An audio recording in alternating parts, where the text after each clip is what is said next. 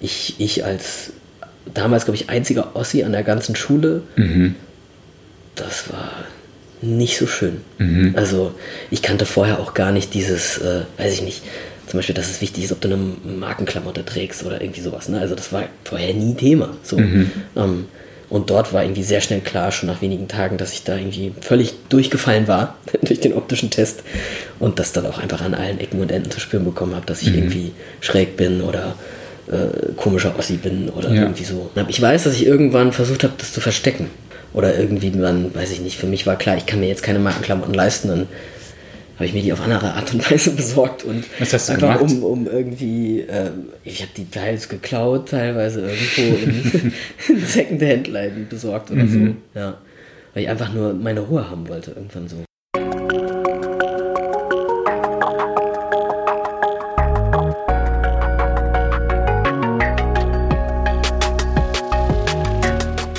Herzlich willkommen zu einer neuen Folge von Somewhere Over the Hay Bale. Ich bin Fabian und porträtiere in diesem Podcast queere Menschen, die auf dem Land groß geworden sind oder im ländlichen Raum leben. Ich möchte so mehr Licht auf ihre Lebensrealitäten, Erfahrungen und Perspektiven richten. Denn queeres Leben existiert auch jenseits der großen Städte. Und dafür spreche ich in dieser Folge mit Tammo. Tammo ist wie ich in Sachsen-Anhalt groß geworden. In unserem Gespräch haben wir deshalb die ein oder andere Parallele feststellen können, was unsere Familienbiografien angeht. Tammos Familie ist im Gegensatz zu meiner jedoch in den frühen 90ern nach Frankfurt am Main umgezogen. Mit Tammo spreche ich deshalb über das Großwerden zwischen verschiedenen Welten, die Verknüpfung von Queer und Ostdeutsch sein und warum der Umzug in eine Metropole nicht zwangsläufig ein Befreiungsschlag für Dorfkids bedeutet. Hallo Tammo. Hi. Hi. Ich freue mich wahnsinnig, dass du dir heute die Zeit für mich nimmst, für dieses Gespräch, weil ich nämlich tatsächlich persönlich einfach sehr gespannt bin auf deine Geschichte, auf deine Geschichten. Denn äh, wir haben beide tatsächlich eine Gemeinsamkeit. So äh, ganz ursprünglich kommen wir nämlich beide aus Sachsen-Anhalt. Genau. Wo bist du geboren? Geboren bin ich in Salzwedel. Allerdings habe ich da nie gewohnt. Also bin nur ins Krankenhaus gekarrt und von da aus wieder ins Umland verfrachtet worden. Und dann bist du äh, groß geworden in die ersten Jahre. Ähm, in und um Ahrensee. Kannst du dich daran noch gut erinnern? An die letzten Jahre. Also ich bin da schon, ich bin da weggezogen, da war ich acht, kurz vor meinem achten Geburtstag, zum zweiten Schuljahr hin. Und die Jahre davor, da kann ich mich schon noch dran erinnern, aber so die allerersten Jahre, da waren wir in so Käffern drumrum. Äh, daran erinnere ich mich nicht aktiv. Da gibt es Stories von meinen Eltern, aber nicht, nicht welche, die ich aktiv erinnere. Ja. Warst du seitdem mal wieder in Ahrensee gewesen? Ja, ich war tatsächlich letztes Jahr einmal da. Also einfach so, so ein Nachmittagsspaziergang auf einem Weg nach Berlin. irgendwie. Mal anhalten, gucken, wie sieht es da eigentlich aus. Und dann war ich vor ein paar Jahren nochmal da mit so einem, wir haben immer Ostern so ein Familientreffen und das hatten wir dort. In, in so einem alten Ferienlager. Und dann bist du mit deiner Familie auch ein paar Mal umgezogen. Ein paar Ihr Mal seid öfter, ja. ein paar Mal öfter. Ähm, unter anderem habt ihr zwei Jahre in Dresden gelebt. Mhm. Ähm, und dann hast du nochmal in Wernigerode gelebt. Mhm. Wieder zurück nach Sachsen-Anhalt. Wieder zurück nach. Sachsen-Anhalt, genau. Genau. Äh, wie alt warst du, als du in, als du in Wernigerode gelebt hast? Da sind wir tatsächlich exakt an meinem 10. Geburtstag hingezogen. Also an meinem Geburtstag selber, was ich ziemlich scheiße fand damals. Äh, Im Umzugswagen habe ich dann irgendwie so eine Stifte-Packung geschenkt bekommen. Juhu. Daran erinnere ich mich noch. Ähm, 10. Geburtstag bis 13, so knapp vor 13. Also auch nochmal so drei Jahre. Das war dann genau die Wendezeit. Ja. Wir sind da wirklich so wenige Monate vor der Mauereröffnung hingezogen. Ach krass. Und dann äh, danach 92 nach Frankfurt, Frankfurt am Main. Okay. Ja. Das heißt noch so 89 bis 92 hast du dann noch in Wernigerode gelebt. ja. Und wenn ich Wernigerode sage, was sind die ersten drei Dinge, die dir dazu einfallen? Oh Gott, die ersten drei Dinge Wernigerode. Sport, Brocken, Scheiße. Was war scheiße? Die Zeit einfach, also das war tatsächlich also wenige Monate vor der Wende, auch rückblickend natürlich sehe ich ein paar Sachen anders oder verstehe die. Mhm. Wie alt warst du da? Ich, naja, ich war zehn ähm, und äh, man muss dazu sagen, dass mein Vater beim Militär war und wir sind wirklich dahin, weil er einen Grenzabschnitt übernommen hat. Ui. Innerdeutschen. Okay. Äh, den, einen, einen geschichtsträchtigen, nämlich den vom Brocken. Mhm. Und äh, er ist ja quasi kurz vorher hingekommen, bevor er den dann eröffnen musste und irgendwie da Tuhuwabuhu war. Ähm, und die Zeit danach war schwer. Also, ja, also das, ja, die ganzen Turbulenzen, die die Jahre mit sich gebracht haben und einfach dieser krasse Wandel, der hat so ziemlich alles auf den Kopf gestellt. Deswegen glaube ich, ist vielleicht die erste Assoziation sprachlich etwas verfehlt. Einfach nur, es war nicht nur scheiße, aber es ist auf jeden Fall, war keine so leichte Zeit. Hast du damals verstanden mit zehn, als so die Mauer gefallen ist und die, äh, die DDR und die BRD offiziell wiedervereinigt wurden? Formulieren wir es mal so. Äh, hast du damals verstanden, was da so abging? Die Details natürlich nicht, aber das, das Grundthema ähm, auf jeden Fall. Also es war, war ja täglich Thema ähm, auf allen Ebenen, ob in der Schule, zu Hause, was da jetzt politisch die Hintergründe oder verschiedenste Verwicklungen waren oder so. Das irgendwie habe ich als Kind, glaube ich, nicht überblickt, aber sehr deutlich gespürt, dass das von Tag 1 eine Wahnsinnsveränderung war. Ja. Also einfach äh, ein dauerpräsentes, teils unfreiwilliges Thema, um das man nicht mehr herumgekommen ist. Also pff, ja, auch innerhalb der Schule, alle Bereiche waren total verändert. Irgendwie. Also fängt an von Dingen, die plötzlich geschlossen waren, äh, Dinge, die nicht mehr da zur Verfügung waren, die vorher Teil meines Alltags waren, wie ein Sportverein oder Pioniere, äh, Pionierorganisation oder die Tatsache, dass meine Eltern einen Job hatten oder sowas. Also das war einfach innerhalb weniger Monate alles weg, was vertraut war. Ja. Kann ich tatsächlich nachvollziehen, obwohl ich den, den Vergleich ja gar nicht habe. Ich bin 1990 geboren.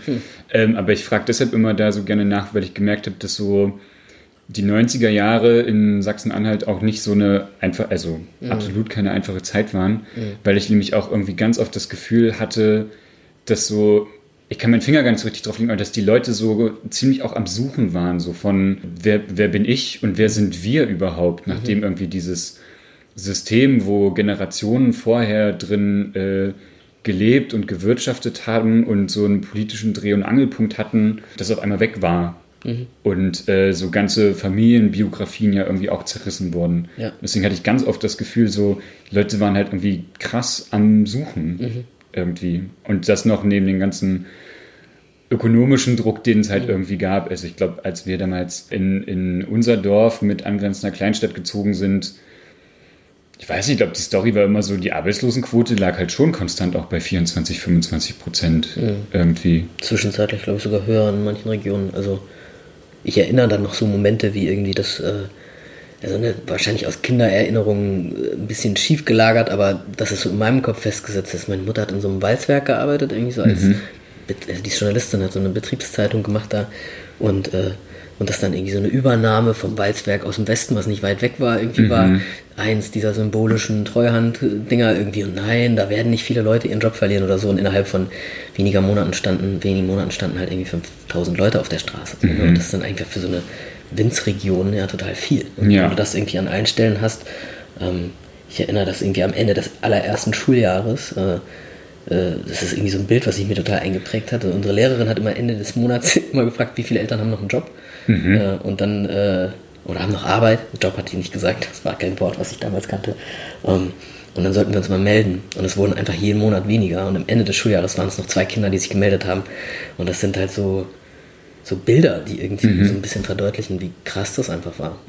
Und ich glaube auch einfach so eine Zeit, wo wir als Kids so ein bisschen vogelfrei waren. weil Unsere Eltern sowas von beschäftigt waren damit, äh, meine auf jeden Fall, irgendwie ganz platt gesagt den Arsch an die Wand zu kriegen, irgendwie den Fuß wieder auf den Boden zu bekommen, dass sie so ihr Elterndasein ein bisschen vergessen haben. Ja.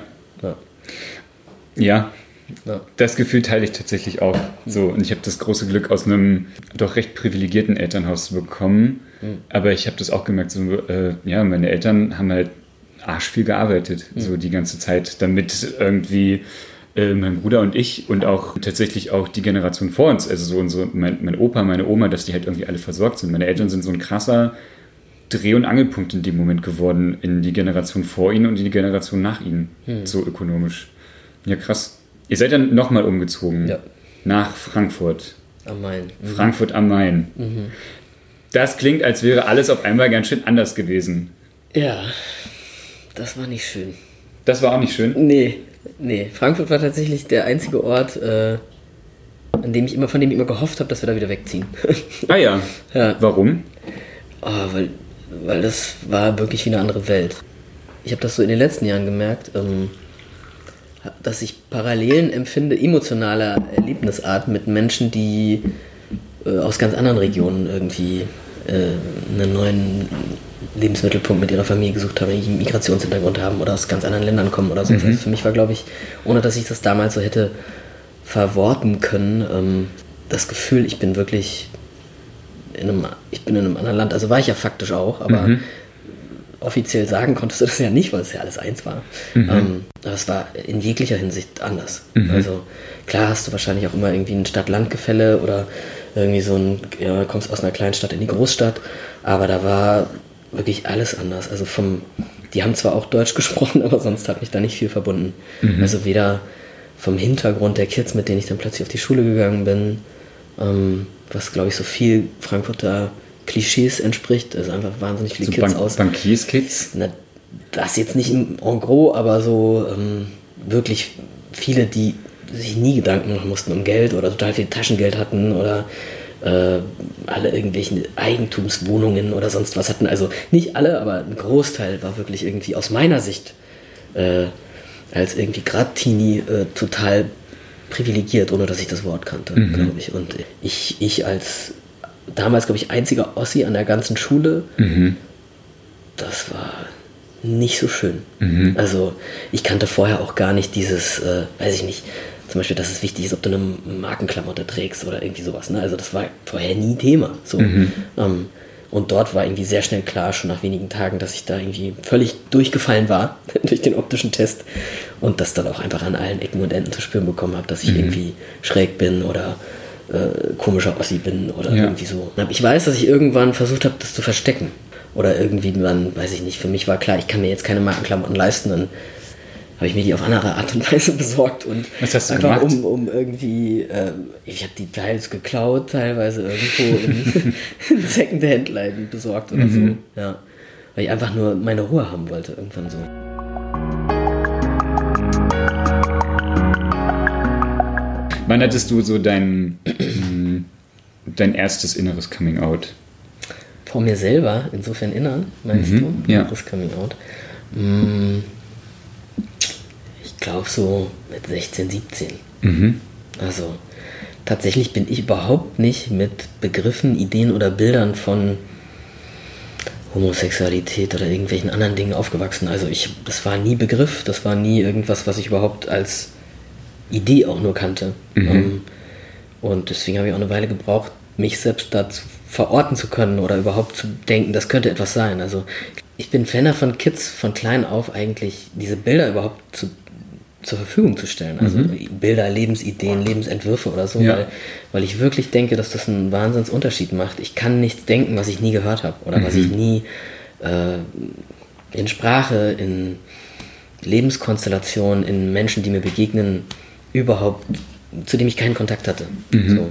Und bei mir war das so. Ich hatte zumindest bewusst äh, weder zu so Worten wie lesbisch sein, schwul sein, trans schon gar nicht. Also zu, zu all diesen Dingen hatte ich nicht mal ein Wort. Mhm. So. Und ähm, ich glaube, dass ich mich anders gefühlt habe, das geht schon viel, viel weiter zurück. Mhm. Also es ist natürlich immer so ein bisschen so retrospektiv, ähm, fallen einem da viel mehr Dinge auf. Ähm, aber ich hatte nie Worte dafür. Also ich, äh, ich weiß, dass zum Beispiel auch immer so so Sachen waren, die ich oft gehört habe, so, ah, die ist ein Junge verloren gegangen oder irgendwie so. Also, dass ich offensichtlich schon so in meinem Aufwachsen nicht so in die Bilder gepasst habe, die so für mich vorgedacht waren. Mhm. Ähm, aber ich kannte das alles nicht, also war das irgendwie so ein, okay, anscheinend bin ich falsch. Die, die Botschaft habe ich sehr früh gehört, aber mhm. ähm, eine positive, einen positiven Rückbezug darüber herzustellen, die, die Gelegenheit hatte ich gar nicht, weil es das mhm. nicht gab. Und ähm, das hat sich dann geändert, als ich mit 15 in so ganz klischeemäßig in so einen Frauenfußballverein ah, ja. äh, gegangen bin und irgendwie von, von vorher jahrelang Leichtathletik auf Fußball umgesattelt habe. Mhm. Und, ähm, und da total äh, geschockt war von der Realität, die ich gar nicht wusste, dass sie existiert. So, ähm, weil da in dem Sportverein war auf jeden Fall eine große, große Quote von Frauen, die völlig offen geoutet äh, lesbisch unterwegs waren. Mhm. Ähm, und äh, das in dem, ja, da gab es keine Tabus irgendwie in dem Kontext. Und das war aber für mich der allererste Kontakt überhaupt mit dieser Idee oder mit diesem, aha, das gibt's so. Konntest du mit denen auch offen reden? Oder zumindest mal so Fragen stellen? Äh, das hätte ich mich, glaube ich, so nicht getraut. Ich war da sozial etwas schüchtern Okay. und habe, glaube ich, eher viel beobachtet und dachte mir so, aha, okay. Und ich weiß noch, dass ich am Anfang dachte, das ist ja interessant und mich selber, äh, ein Wort, was ich heute nicht mehr benutzen würde, ganz tolerant fand. also, ich bin ja total offen und ich bin ganz äh, äh, akzeptierend unterwegs und so und aber überhaupt noch nicht zurück übertragen habe auf mich selber. Sondern einfach nur mich selber irgendwie gut fand, dass ich da in diesem Verein so ganz offen mit allen umgehe. Und dann äh, sickerte das aber recht schnell durch, dass es irgendwie vielleicht auch was mit mir zu tun haben könnte. Ja. Kannst du dich an den Zeitpunkt erinnern, wo du einen Moment hattest, wo du sagen würdest, jo, das ist jetzt ein Label, mit dem kann ich erstmal leben oder damit kann ich zumindest erstmal benennen, was in mir vorgeht? Ja. Also tatsächlich, glaube ich, war das so, ja, so 16, 17 rum oder so. Da war ich vielleicht ein Jahr, anderthalb Jahre in diesem Verein.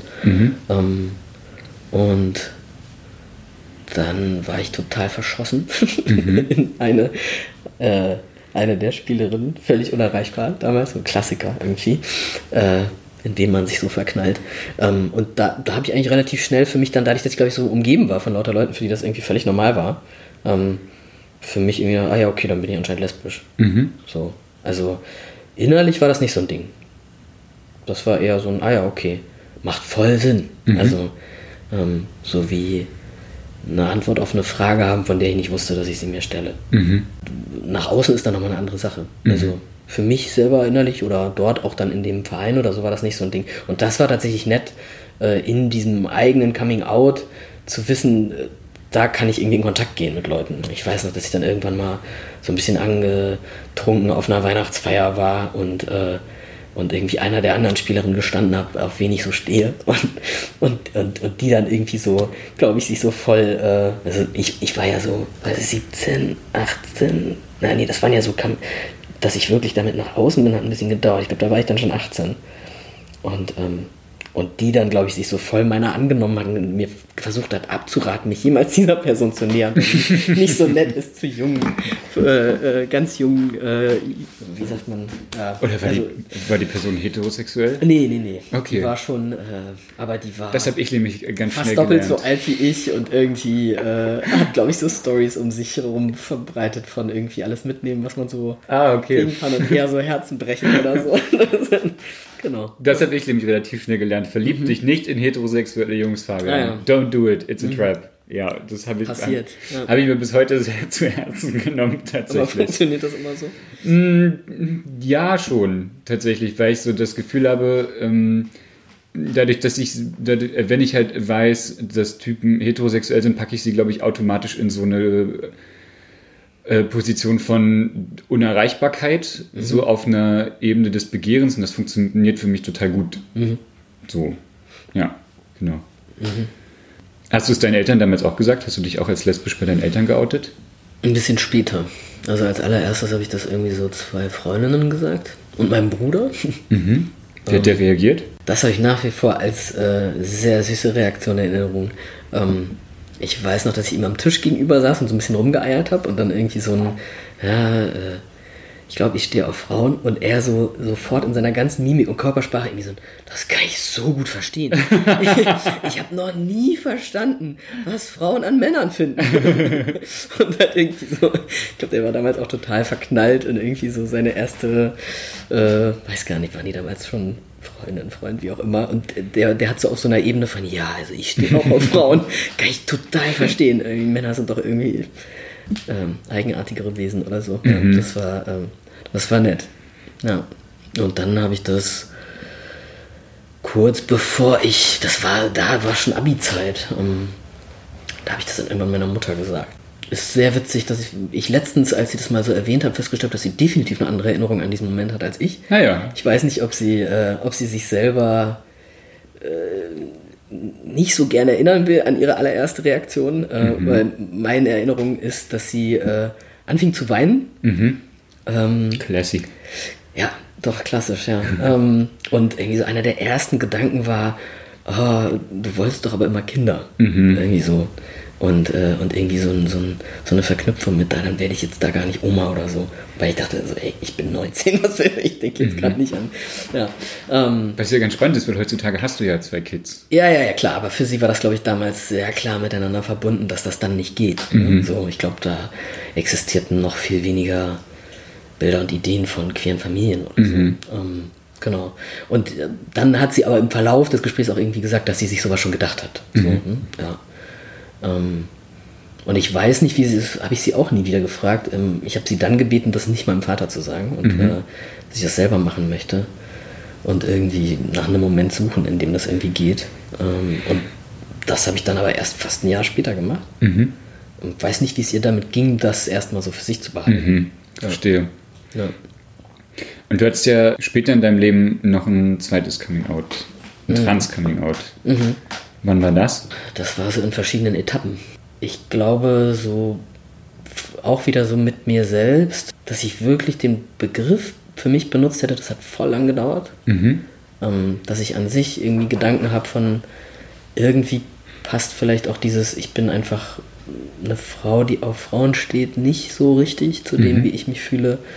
Und dass ich da vielleicht die ganze Zeit mehr oder weniger bewusst was wegschiebe auch. Ähm, das ist vielleicht so 10, 11 Jahre her. Mhm. Das ist aber tatsächlich mich zu trauen, auch zu sagen, okay, ich benutze diesen Begriff, ich verorte mich als trans, äh, das hat nochmal ein paar Jahre gedauert. Mhm. Also, ich glaube auch in so einem inneren Prozess von, weiß ich nicht, wenn du so in Szeneorten unterwegs bist oder so, gibt es wie so einen unausgesprochenen Wettkampf. Wer ist trans genug? Wer ist was auch immer genug? Äh, passe ich da rein? Bin ich das? Äh, ich mich lange gefragt, nehme ich irgendwem ein Label weg, der das mehr verdient hat? Mhm. Äh, zu dem das besser passt oder äh, eigne ich mir was an, was mir nicht gehört? So, mhm. so Fragen habe ich mich, ja, da habe ich mich viel mit gedreht. Ja. Das kann ich nachvollziehen. Das gleiche hatte ich mit dem Begriff queer tatsächlich Aha. ganz lange, Aha. weil ich mir gedacht habe, so reicht es nicht irgendwie, mich als homosexuell oder als schwul zu labeln, ähm, obwohl ich mit dem Begriff sehr lange gehadert habe ähm, genau, und ich habe auch so einen ganz langen Prozess mitgemacht, tatsächlich, bis ich irgendwie so mit dem Begriff queer irgendwie auch so eine Verbindung gefunden habe und mhm. gesagt habe, so, jo, ich kann den halt auch benutzen, aufgrund des politischen Standings, was da halt mitschwebt. Mhm. Oder explizit da halt ja auch mit drin ist. Genau. Weißt du noch, wer, was so, was oder wer deine Bezugsquellen waren bei deinem Trans-Coming-out? Wann du zum ersten Mal von dem Begriff gehört hast oder wenn du dich zum ersten Mal mit einer anderen Transperson drüber austauschen konntest? Ich glaube tatsächlich als erstes in irgendwelchen Medien begegnet. Mhm. Mm, ich erinnere mich noch ziemlich genau an den Film Boys Don't Cry. Mhm. Wobei ich weiß gar nicht, ob da der Begriff überhaupt fällt, aber so dieses Struggeln dieses Menschen da mitten in der Pampa, damit konnte ich glaube ich damals sowieso, weil das dem entsprochen hat, wo ich gerade war, ähm, total viel anfangen. Ähm, und ich, dass, dass so Charaktere, wenn die irgendwo aufgetaucht waren, dass es da immer irgendeine Art Resonanz gab. Mhm. So. Ähm, und gleichzeitig etwas, wo ich dachte, hm, das trifft nicht so ganz. Also, ähm, ich bin ja jetzt auch nicht, also viele Leute verstehen unter Trans ja wirklich so diese A nach B-Idee. Mhm. So, ja, ich bin, weiß ich nicht, als Mädchen aufgewachsen, fühle mich im falschen Körper und möchte jetzt ein Mann sein oder so. Mhm. Ähm, oder ein Junge. Und ähm, das ist was, was ich vielleicht phasenweise in meiner Kindheit, Jugend so hatte. Mhm. Ähm, so das Gefühl, irgendwie passt das nicht und ich wäre lieber das andere ähm, als das, was mir geboten wird als Option. Ähm, aber es ist eigentlich nicht genau das, wo ich mich verorte. Also ich bin nicht, ich verorte mich nicht als Mann. Mhm. Und ähm, das macht es an manchen Stellen schwerer, denn so viele Vorbilder dafür gibt es gar nicht. Mhm. Also irgendwie so non-binary, nicht-binäres mhm. Äh, Transsein ähm, wird mehr in den letzten Jahren, aber es ist nicht, ist nicht so sichtbar wie das andere Transsein, also mhm. der Klassiker sozusagen. Ja. Ähm, unter dem sich ja auch viele Menschen wohlfühlen oder dann, ja. okay, das ist so meins. Und das ist auch ein Grund, warum ich da länger mit gehadert habe, wo es mir das zum ersten Mal begegnet, ja. Ich glaube tatsächlich dann so in der Szene irgendwie unterwegs zu sein, irgendwie auf Partys oder an Orten, wo Leute, ich schreibe ja auch Texte, ich war dann eine Zeit lang in einer Schreibgruppe, wo Menschen irgendwie, wo wir sehr offen irgendwie über auch sehr intime biografische Themen geschrieben haben.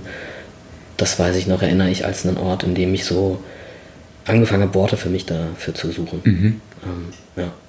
Und würdest du sagen, dass dir dein, also du hattest ja schon ein Coming Out hinter dir mhm. als lesbisch und würdest okay. du sagen, dass dein, dein zweites Coming Out ähm, dir aufgrund der Erfahrung, die du vorher schon gemacht hast, leichter gefallen ist als nee, das erste? Gar nicht. Nee, gar nicht. Gar nicht.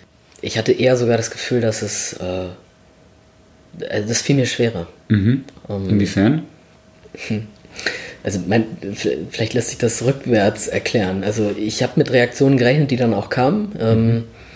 ähm, die so zum Beispiel sowas waren wie, oh, reicht denn nicht das andere?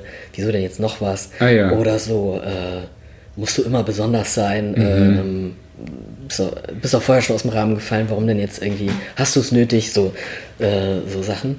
Ähm, und ich glaube, ich hatte einfach Sorge, so jetzt komme ich mit noch was. Und auch damit gerechnet, dass die Akzeptanz dafür weniger ausgeprägt sein würde. Mhm. Also ja, auch einfach zu wissen, irgendwie in meinem Umfeld oder ich habe immer schon ehrenamtlich oder auch dann später tatsächlich ähm, auch beruflich Menschen beraten, die irgendwie in Outing-Prozessen waren und so. Mhm. Und zu merken, wie viel Mist einem da entgegenschlägt und äh, ich war mir tatsächlich nicht sicher, wie mein Umfeld so reagieren würde. Und es war auch herausfordernd, weil ich zu dem Zeitpunkt schon Elternteil war. Sogar sagen würde, dass die Elternrolle das kata katalysiert hat, so, mhm. um, diesen Prozess.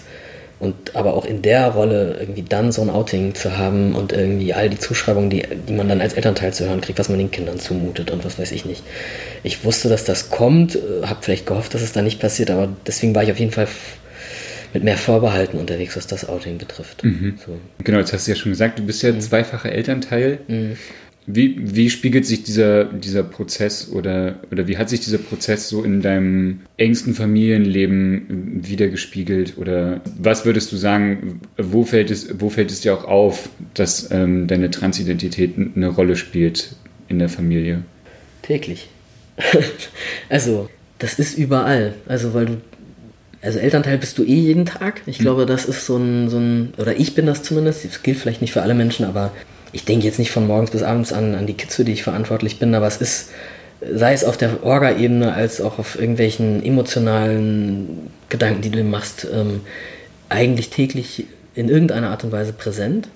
Und, und das schwingt immer mit, mal mehr oder mal weniger dominant, wie ich verortet bin, wie ich zugeordnet werde oder keine Ahnung. Das ist ja schon allein ich gehe in die, Schule, weiß ich, jetzt haben, schulen wir gerade eins unserer Kids um, geht mhm. auf eine neue Schule, du füllst einen Bogen aus, irgendwie, ja, Mutter, Vater, musst irgendwie Daten angeben. Mhm. Ähm, und ich zögere jedes Mal zum Beispiel, wo setze ich das Kreuz? Mhm. Oder ähm, dann habe ich das halt auch durchgestrichen, dann wirst du natürlich angesprochen. So. Mhm. Ähm, aber es ist auch im Kleinen ganz viel. Also für mich zum Beispiel ist es nach wie vor ein ulkiges Gefühl, mit meinen Kids unterwegs zu sein und klar als Vater eingelesen zu werden. Das mhm. ist jetzt erst so ein paar Jahre so, ne? vielleicht so zwei Jahre oder so, dass das überhaupt im Außen so passiert. Ähm, und darüber wird mir aber auch ständig bewusst, also ich zumindest, vielleicht merkt das Umfeld das gar nicht, weil die irgendwie alles ganz normal finden, aber ich nehme dieses, diese Lesebrillen, durch die ich gesehen werde, ja ständig wahr. Mhm. So. Und, ähm, oder mach mir dann Gedanken von, uh, ist jetzt irgendwas gerade sichtbar, ist meine Stimme gerade zu hell, zu dunkel, sonst was. Also, ähm, oder irgendwelche, ja, Spielplatzsituationen, wo dann irgendwie, bist du der Papa oder so? Und für andere wäre das irgendwie so ein, ja, da habe ich vielleicht nicht groß Emotionen zu und kann Ja sagen. Und für mich gibt es immer ein inneres Zögern. Mhm. Äh, was sage ich jetzt? Oder sage ich Ja? Oder wenn ich Ja sage, läuft innerlich noch was anderes ab, mhm. als das, was außen hörbar ist. Und, ähm, oder keine Ahnung, in meinem beruflichen Kontext, ich arbeite in der Schule jeden Tag, äh, das ist dann vielleicht nicht unbedingt die Elternrolle, aber all diese Geschlechterzuschreibungen, oh, ah, guck mal, die Jungs da drüben, die prügeln sich wieder oder sonst was. Also ich glaube, ich bin da, habe wie so eine Dauerbewusstseinsschleife mhm. mitlaufen, die manchmal sehr anstrengend sein kann. Mhm. Du hast auch mal in den Vereinigten Staaten von Amerika gewohnt. Mhm. Wo, äh, was hat dich dahin verschlagen und wo hast du da gewohnt? Ich glaube, ich habe so zum Abi hin wuchs der Wunsch in mir so weit weg wie möglich mhm, von allem, wo ich, ich bis dahin war, zu sein, sein zu wollen. Und äh, ich hätte so ziemlich alles äh, gemacht, um irgendwo anders hinzugehen. Zum Ende des letzten Schuljahres sind tatsächlich irgendwo so ein, kam, ja, habe ich mich auf so ein Stipendium beworben, von Mhm. dem ich irgendwie auch durch totalen Zufall erfahren habe und habe das dann bekommen und war, das war gebunden an den Ort, an dem ich dann war, Nämlich? ähm, Jamestown, North Dakota. also, am Arsch der Welt, also wirklich, äh, weiß ich nicht, für diejenigen, die nicht wissen, wo North Dakota ist, das muss man nicht wissen. Wenn man sich die USA vorstellt, ist das geografisch genau in der Mitte, ganz im Norden, kanadische Grenze. Ist so halb so groß wie Deutschland, hat so, ich glaube, 500.000, 600.000 Einwohner oder so, also Wenigstens hast du nicht nur weniger gesagt, als dünn besiedelt. wenigstens hast du nicht nur gesagt, nördlich von South Dakota. Wobei das auch stimmt. Das oder? stimmt tatsächlich ja, geografisch. genau. Ja. Ja.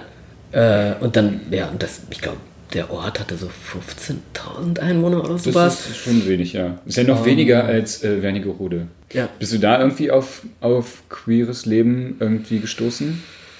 Also ich Ähm, gehe jetzt mal davon mhm. aus, du hattest gerade äh, frisch dein Coming Out als lesbisch hinter Ja. dir, bist ins Ausland gereist, weil du auch einfach mal diesen Abstand haben wolltest Ja. und kommst in Jamestown, North Dakota an, 15.000 Leute. Nicht sichtbar. Also, ähm, heute weiß ich, dass fast alle Leute, die, die, die ich über die zwei Jahre in meinem Umfeld hatte, äh, also eine, eine unglaublich hohe Quote, ich glaube acht von zehn oder so, äh, irgendwie homo, queer oder Wirklich? trans waren, aber das wusste ich damals nicht. Ah, krass. Wir waren alle nicht voreinander geoutet. Ah, Ähm, ja. Das Umfeld war sehr deutlich homophob Mhm. und ähm, sehr religiös. Mhm. Ähm, und ich glaube, ich war da überhaupt nicht darauf vorbereitet. Also ich war wirklich tatsächlich so ein, okay, ich weiß jetzt, was ich will und wer ich so bin und auf wen ich so stehe. Und ich will einfach nur ins Ausland und ich habe mir nicht, oder einfach weit weg, ähm, fand diese Chance total großartig, äh, da hinzugehen und zu wissen, ich muss, äh, bin auch nicht irgendwie vom Geld meiner Eltern abhängig oder so. Ähm, Was hast du da und dann- gemacht? Ich, hattest ich war ein im College, genau. Ah, okay. Ja. Mhm. Und das war aber dann eben auch so ein, ja, kein ausgeprägt religiöses College, aber es war ein kleines, wirklich kleines, privates College, wo aber auch jeden Donnerstag irgendwie ein Church Service war und so. Also, und halt wirklich so mit auf dem Campus wohnen und so.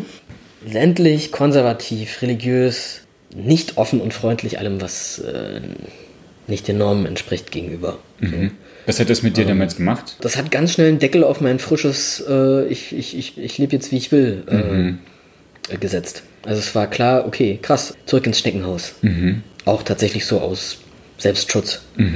Ich weiß noch, dass einer der ersten, in dem ersten Halbjahr, in dem ich da war, in dem ersten Semester, da war ein, ja, weiß ich nicht, es ist ein bisschen Klischee wie in irgendwelchen Serien oder so, ähm, ein sehr beliebter Typ, ähm, der sich äh, zum Ende des Halbjahres geoutet hat als schwul und ist äh, innerhalb von wenigen Tagen sozusagen vom Thron gefallen und verprügelt worden und alle möglichen Scheiße. anderen Dinge und ist dann innerhalb weniger Wochen dort weg. Und das war auf jeden Fall so ein, naja, ich würde es mal nicht, nicht mal ein Wink mit dem Zaunfall, aber es war auf jeden Fall so ein, halt dich zurück als, als Botschaft. Ähm, und es war sehr klar auch in den ganzen Reaktionen in den Kreisen, in denen ich da war, oder in irgendwelchen Seminaren, oder die Reaktionen auf diese Taten sozusagen, dass viele das in Ordnung fanden. Also sowohl unter den Jugendlichen als auch im Lehrpersonal. Nicht alle, ne? es gab auch eine Kritik daran oder Leute, die dann irgendwie so eine Mini-Mahnwache gemacht hatten und so, aber äh, für mich war das Signal sehr klar. Hier hältst du die Füße still. So. Du warst in, in Ostdeutschland in einem kleinen Ort und jetzt warst du in den USA in einem kleinen Ort, also auf zwei verschiedenen Kontinenten. Siehst du da irgendwie Parallelen, was die Geschichten in den Orten miteinander verbinden? Ist schwer zu sagen, tatsächlich, weil ich da ja, auch, würde ich mal sagen, jeweils in einem anderen Bewusstseinsstadium war. Ne? So mit irgendwie 10, 11, 12, 13 machst du dir schon ein paar andere Gedanken als mit 20 äh, oder irgendwie, ja, war bei mir zumindest so. Ähm, aber wenn du so fragst. Naja, ich glaube, also was eine Parallele ist, ist, glaube ich, eine Stimmung, die sich im eigenen Empfinden niederschlägt. Ja. Also das Gefühl, zum Beispiel beobachtet zu sein, ähm, finde ich. Also so ein mehr unter, also so ein Gefühl von sozialer Kontrolle, dass die stärker ist. Ähm, oder ich weiß, dass es mir an beiden Orten so ging, dass ich mich nicht so passend gefühlt habe. Ähm, das Gefühl hatte, ich verstecke irgendwas von mir. Ähm, oder wie auf so einer Parallelschiene unterwegs zu sein zum Rest der Menschen. Das ist vielleicht so ein, also eine, eine Parallele im eigenen Empfinden. So, ne? ähm, Und ansonsten würde ich, ja, also ich glaube, so eine, also in der Nachwendezeit war Wernigerode ist sehr schnell zu, einer, zu so einer rechten Hochburg geworden. Mhm. Also war, war dann ein Zentrum der Neonazis. Mhm. Ähm, und die Stimmung, die da aufkam oder die da auch unter den Jugendlichen war oder in so einem, guck dir genau an, wo du langläufst oder mit wem du worüber sprichst oder so. Das ist was, was mir gar nicht so bewusst war, dass mir das schon, als ich so jung war, auch schon ein Stück weit so ging ich weiß, dass ich damals total froh war, als wir, also darüber war ich froh, dass wir da weg waren, mich nicht äh, mit diesen Rechten irgendwie auseinandergesetzt haben zu müssen. Ich weiß, dass ich später noch eine Freundin äh, besuchen gefahren bin und die dann irgendwann so in diese rechte Szene gerutscht ist. Mhm. Das fand ich mega befremdlich und da hatte ich auch schon das Gefühl, so krass, ich glaube, ich kann an diesen Ort nicht kommen mehr mhm. oder ich gehöre hier nicht her. Ähm, und das ist was, was ich später wieder so empfunden habe dort. Also, oder eben auch ganz klar so ein, ich werde hier nicht bleiben können, mhm. wenn ich mich nicht verstecken möchte. Mhm. So, ähm, oder wenn ich freier in mir sein will oder so. Ich glaube, mit zwölf hätte ich das noch nicht so benennen können, aber mhm. das Empfinden im Innern war sehr ähnlich. Mhm. Ja. Das finde ich total spannend, weil du ja irgendwie sagst, so Jamestown in einem Land, was halt keinen Systemwechsel mitgemacht hat, ähm, stark religiös geprägt ist, wie du das gesagt hast. Hingegen so Orte in Ostdeutschland, die halt einen Systemwechsel mitgemacht haben und halt nicht so religiös geprägt sind. Mhm aufgrund der DDR-Vergangenheit. Und trotzdem einfach für queere Menschen sehr schwierig ist, mhm. ähm, irgendwie Fuß zu fassen, sichtbar zu werden. Genau, und ich mich bis heute irgendwie immer so frage, was, was braucht es dafür? Was braucht es dafür, um Akzeptanz von queeren Lebensrealitäten auch auf dem Land herzustellen und zu stärken? es, gab schon auch Unterschiede. Ne? Ich würde jetzt nicht sagen, die zwei Orte waren gleich oder so. Ne? Es ist eher so ein vielleicht inneres Erleben auch oder so ein inneres Exil macht halt was mit einem. Mhm. Also ich, zeige ich mich und wenn ich weiß, das tue ich auf bestimmten Ebenen nicht, die für mich in meinem Erleben eigentlich zentral sind. Mhm. Ähm, und ja gleichzeitig. Das ist eine Gemeinsamkeit so, ne? Ja gleichzeitig waren dort zum Beispiel die Leute waren sehr, sehr viel konservativer. Also gerade auf dieser religiösen Ebene, das kannte ich ja vorher gar nicht. Also ich war ja wirklich, ich bin wirklich so, ich würde sogar fast sagen, antikirchlich aufgewachsen. Mhm. Ähm, und also ne, hat auch was mit DDR-Kontext zu tun, was du ja eben schon gesagt hast, aber auch so äh, null Kontakt. Also ich meine, ich habe, glaube ich, irgendwann in Frankfurt auch das hart lernen müssen, irgendwann zu wissen, ach, Weihnachten ist mit Jesus Christus. Kannte ich, wusste ich nicht. Ähm, für mich war es irgendwie ein Friedensfest. Ähm, ähm, und das war dort auf jeden Fall anders irgendwie oder jeden Monat eine gefühlt jeden Monat eine Bibel geschenkt zu bekommen und zu irgendeinem Gottesdienst eingeladen zu werden oder so ist auf jeden Fall war das so ja war auf jeden Ach, Fall nochmal eine andere Nummer wer Aber schenkt dir denn eine Bibel das waren sehr offene Menschen. Ah, ja. ich würde fast sagen, tolerante Menschen. Nee, naja, so, ich glaube, also da ist ja so ein Mission, also ich würde schon sagen, dass in großen Teilen der, der USA oder vor allem in dieser biblisch bezogenen Regionen, ähm, dass es ein sehr offenes und überhaupt nicht komisch betrachtetes Missionieren gibt. Mhm. Eher bei den Älteren, aber ja, ich glaube, dieses, dieses Missionarische ist dort einfach mhm. nicht bewertet. Also, das ist irgendwie so, das macht man halt, wenn man ja. irgendwie seine eigene Gemeinde, seinen Glauben irgendwie feiert, gut findet. So. Ähm, und ich bin auch öfter tatsächlich damit hingegangen und habe mir das irgendwie angeguckt, einfach aus Neugier. So. Und, hast, es, ja. und hast du das Gefühl, dass es so auch so ein implizites heteronormatives Missionieren, also so dieses, wir missionieren dich zu unserem Glauben und das bedeutet halt, es ist, ich weiß, das ist eine große Suggestivfrage, äh, aber wir, wir, wir nehmen dich auf in unsere Gemeinschaft und in unseren Glauben, aber das und das und das sind die Spielregeln. Ich meine, es ist ja nie dazu gekommen, dass mich irgendwer in seinen Glauben aufgenommen hatte. Ich, okay, bin, ja. ich bin nie ein zweites Mal irgendwo mit hingegangen. Okay. Ich würde sagen, dass es kein Missionieren hin zu einer, also kein bewusstes Missionieren hin zu einer heteronormativen christlichen Matrix gibt mhm. oder so. Ähm, weil das Heteronormative so deutlich verankert ist, mhm. dass das gar nicht missioniert werden braucht. Okay. Weißt du, was ich meine? Ja, also so ein, äh, ich, ich, muss dich nicht irgendwie bekehren oder dir das verkaufen, als das ist das wahre Gute, weil das ist sowieso klar. Mhm. Also ähm, die Idee, irgendwas anderes könnte auch klar sein, die, die hat da in, meinem, in meiner Wahrnehmung gar nicht existiert. Mhm. Ähm, und da, da gab es eine Welle damals auch nochmal von so, das war Thema an manchen Stellen, ähm, von so Umerziehungscamps mhm. und so. Es war die Zeit, ich war genau da, als Bush gewählt worden ist. Uh, okay. Ähm, und da gab es auf jeden Fall so eine interessante Diskussion. Mhm. Ja. Trefft ihr euch manchmal noch so familiär in Sachsen-Anhalt?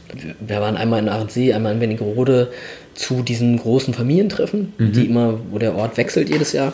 Ähm, glaub genau aus so Gründen, dass meine Eltern irgendwie dachten, mhm. ach, das ist doch nett, lass das Treffen doch dort ja. organisieren oder so. Aber wir sind sonst, äh, und ich, meine Eltern fahren noch viel in den Harz in Urlaub und mhm. so, aber ähm, da sind, und die haben auch noch, also nach Wernigerode, glaube ich, noch die engsten Connections, weil da noch so alte Kolleginnen, mhm. Freundinnen von damals von denen leben und die die besuchen zu Geburtstagen oder so, aber ich habe da gar keine Verbindung mehr hin. Ja. Und wie war das die beiden Male, als du da warst? Wie, wie, hat sich, wie war das so für dich? Wie hat sich das angefühlt? Ähm, auf eine ulkige Art und Weise vertraut. Also ich denke schon, dass Orte, in denen du lebst, sich irgendwie in dir ablegen mhm. und, und dann, wenn du da unterwegs bist, da wieder eine Resonanz da ist. Mhm. Ähm, oder Erinnerungen aufploppen, was ich sage, mhm. ja, an der Ecke stimmt, da haben wir gespielt oder irgendwie so. Ja. Ähm, aber es ist jetzt nichts, was, glaube ich, weit über die Momente des Dortseins hinaus jetzt so eine Wirkung gehabt hätte mhm. oder so. Klar, also gibt es teilweise noch andere biografische Erinnerungen, die nicht so schön sind an den Orten, die dann vielleicht hochkommen, auch irgendwie Dinge, die irgendwie, weiß ich nicht, Gewalterfahrungen mhm. oder so. Ähm, das wirkt nach und da tauchen tatsächlich auch Ortsbilder wieder auf. Mhm. Ähm, oder eben diese enge, dieses begrenzte Gefühl an diesen dann doch kleineren Orten, was ich immer empfunden habe. Um es mal zu paraphrasieren, man kann zwar Tammo aus Ahrensee rausnehmen, aber man kann Ahrensee nicht aus Tammo rausnehmen. Mhm. So ein bisschen. Also so, ne, dieses, die, die Orte schreiben sich ja auch in dein Bewusstsein ein, in deine Biografie ein. Was würdest du Kids, Jugendlichen, Menschen jedweden Alters auf dem Land mitgeben wollen, wenn sie merken, ich glaube, ich bin anders als die anderen. Ich ähm, habe eine andere sexuelle Orientierung oder auch ich habe eine andere Geschlechtsidentität als die anderen. Da wäre so eine Botschaft, glaube ich, vertrau deinem Gefühl. Mhm. Ich glaube, dass, äh, dass das ganz wichtig ist. Wir haben an vielen Stellen bekommen wir abtrainiert, auf unsere Gefühle zu hören oder auf das, was wir erspüren. So, wem kann ich vertrauen, wem kann ich was erzählen. Man kann damit falsch liegen, aber ich glaube, rückblickend lag ich an vielen Stellen richtig mhm. ähm, und habe mir damals nicht so vertraut vielleicht auch aus dem Gefühl heraus nicht so passend zu sein oder meinem eigenen Gefühl aufgrund des Andersseins, Andersseins nicht so vertrauen zu können mhm. oder so. Ich glaube, mich, mir hätte total geholfen, wenn mir irgendjemand gesagt hätte, du bist voll okay, mhm. so wie du bist. Ähm, es gibt dich und wenn es in deinem Ort niemand anders gibt, der so ist wie du oder mit dem du dich verbunden fühlen kannst, an irgendeinem Ort wird es jemanden geben, dass es voll okay ist, sich Zeit zu lassen. Mhm. Wenn es die braucht, Zeit sich zu überlegen, mit wem spreche ich, fahre ich irgendwo hin, suche ich mir irgendwelche Peers im Internet, was weiß ich, ne? Heute sind die Möglichkeiten ja auch andere. Ja, voll. Als es damals war. Ähm, lass dir Zeit, du bist voll okay. Ähm, stell Fragen dort, wo du das Gefühl hast, du kannst sie stellen. Mich mit Tammo zu unterhalten, hat mir echt gut getan. Denn als sogenanntes Wendekind finde ich erst jetzt zunehmend eine detaillierte Sprache dafür, wie das Großwerden im ostdeutschen ländlichen Gebiet für mich war. Mich mit meiner ostdeutschen Sozialisation zu beschäftigen, stößt mich ehrlich gesagt oft aber auch vor riesige Fragezeichen. Denn oftmals weiß ich nicht, ob meine eigenen Gefühle des Ich bin nicht gut genug daher rühren, dass ich mich als Homosexueller emanzipieren musste und muss, oder dass ich als Ostkind in einer Region aufgewachsen bin, die mir in gesellschaftlichen Debatten immer als Verliererregion verkauft wurde, oder ob es beides ist. An dieser Stelle vielen Dank an dich, Tammo, dass du deine Geschichten so ehrlich mit mir geteilt hast. An der Verknüpfung von Queer und Ostdeutschsein bleibe ich weiter dran. Mit Spannung, Neugier und auch etwas Aufruhr im Herzen. Das war Somewhere Over the Hay Bale. Ihr findet mich auf Spotify, Apple Podcast und Deezer. Ich freue mich bei Facebook und Instagram auf eure Fragen und euer Feedback. Und falls ihr jetzt merkt, hey Fabian, meine Geschichte ist voll was für deinen Podcast, dann schreibt mir gern. Wirklich. Die ersten Menschen haben es schon getan und es war total großartig. Bis dahin.